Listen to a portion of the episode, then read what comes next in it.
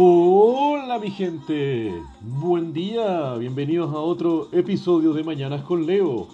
Y este soy yo, Leo, el cual quería dejar la canción entera de Corona y no hablar simplemente, que el episodio entero sea como robo de copyright y luego dijimos que la canción suene, porque... Mmm,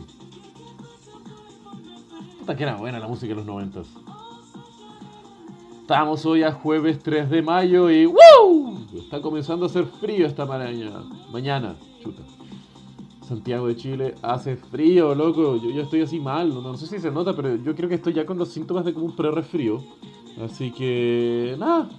Leito aquí se va a mantener abrigado e hidratado. Así que yo creo que después de grabar esto me voy a ir a hacer un tecito. Una pregunta. Hablando de té.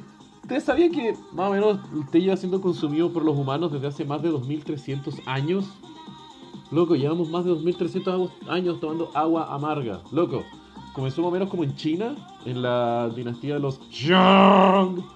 Y el tema es que más o menos por ahí se comenzó a diseminar por toda esa área de como Asia Oriental y todo eso, porque puta, China tenía el fucking monopolio y eran los McPapis de la producción de té. Y puta, el té es como un estimulante, hidrata, también tiene ciertas como tenía en esa época como que se utilizaba como un medicamento por las hierbas y todo eso. Entonces como que se diseminó y China se hizo increíblemente millonaria no me, no me, extraña, China y dinero, como dos cosas que siempre están asociadas, eh, a través del comercio de té.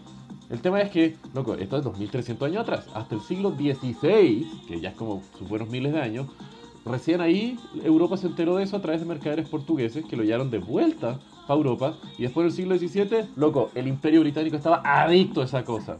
Tanto así que ese fue uno de los motivantes, también económicos y de la adicción que tenía la gente por el té y toda esa vaina, para comenzar a, eh, ¿cómo se dice?, explotar la colonia y colonizar de forma más brígida todo lo que fue el territorio de India, para quitarle el monopolio de la producción de té a los chinos y tener ellos acceso a los mercados internacionales y la integración de la cadena de suministro a todo su imperio.